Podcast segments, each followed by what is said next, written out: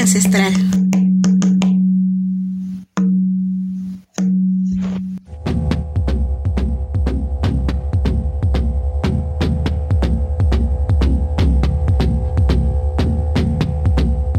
Fui feminista de pañuelo verde en colectivas con olor a secta.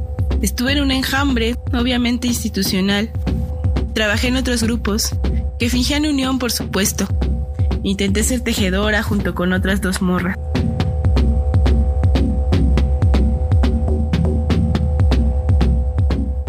Todo parecía ir bien, pertenecía a algo, algo ajeno, pero era algo, ajeno a mí, a mis ancestras, que sabían abortar y abortaron.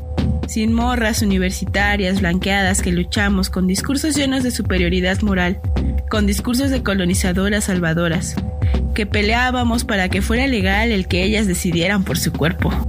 Techo, comida, es lo que necesitaba la banda de hecho.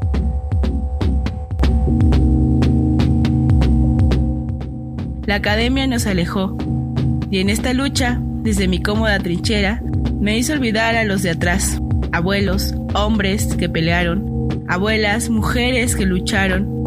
Juntos me nombraron libertad, lo olvidé.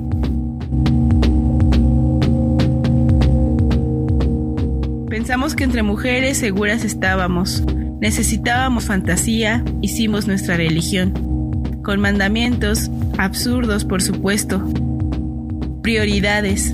Empezamos a ver prioridades. Luchar y apoyar no lo era para todas. Traté de ayudar a otras, traté de gritar. Yo, por supuesto, siempre de lado. La libertad que tejía redes, que sonreía y se alegraba para otras, otros. La libertad que por ego, por sentirse parte de algo, dejó de escuchar a sus abuelos y abuelas la libertad que dejó de escucharse.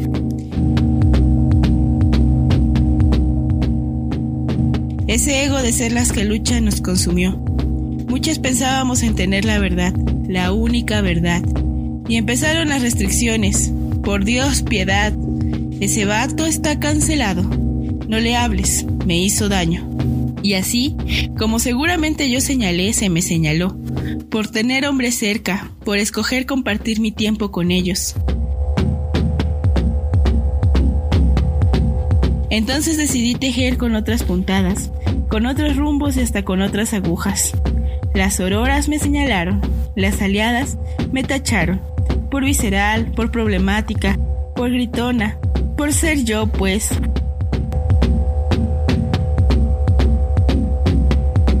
Tejer para mi madre, para mi abuela y para las demás ancestras es crecer, es creer, es concentrar energía en una creación, es transformar sus oraciones en medicina, es mantenernos juntas en prendas que nos tejemos. Son nuestras redes materiales que representan nuestra unión espiritual, unión que dejé de escuchar, porque uno de los nudos importantes en esa red soy yo, y estaba alejada de mí. No estaba conectada, estaba perdida, a la deriva, tratando de ser yo en espacios en los que me acoplé, pero no era parte de ellos. Al menos no desde que tomé decisiones que no eran las adecuadas para la secta.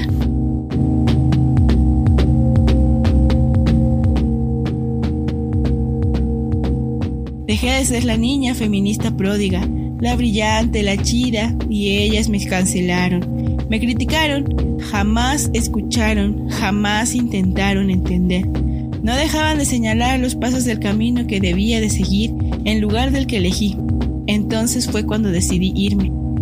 Porque estoy segura que en el pasado yo hice eso con otras, que fui igual de egoísta, que oía pero no quería entender. Y a pesar de que después lo intenté, ya les hablaba en otro idioma, porque me equivoqué. Porque no seguí el juego de la falsa sororidad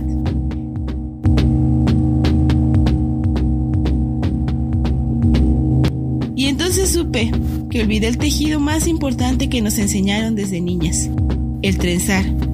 El trenzar era pensarte, pasar tiempo contigo y como lo dice mi mamá, con la extensión de tus pensamientos.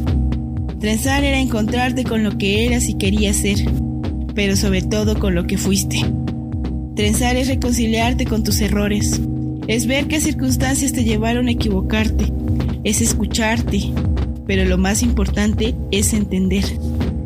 Es por eso que decidí estar aquí sola, escribiendo en la noche, sola, hablándole a un aparato que capte mi voz, sola, editando este audio que seguramente nadie o todas, todos escuchen. Pero decidí estar sola conmigo, conociéndome, amándome, cuestionándome y con todo eso, trenzándome.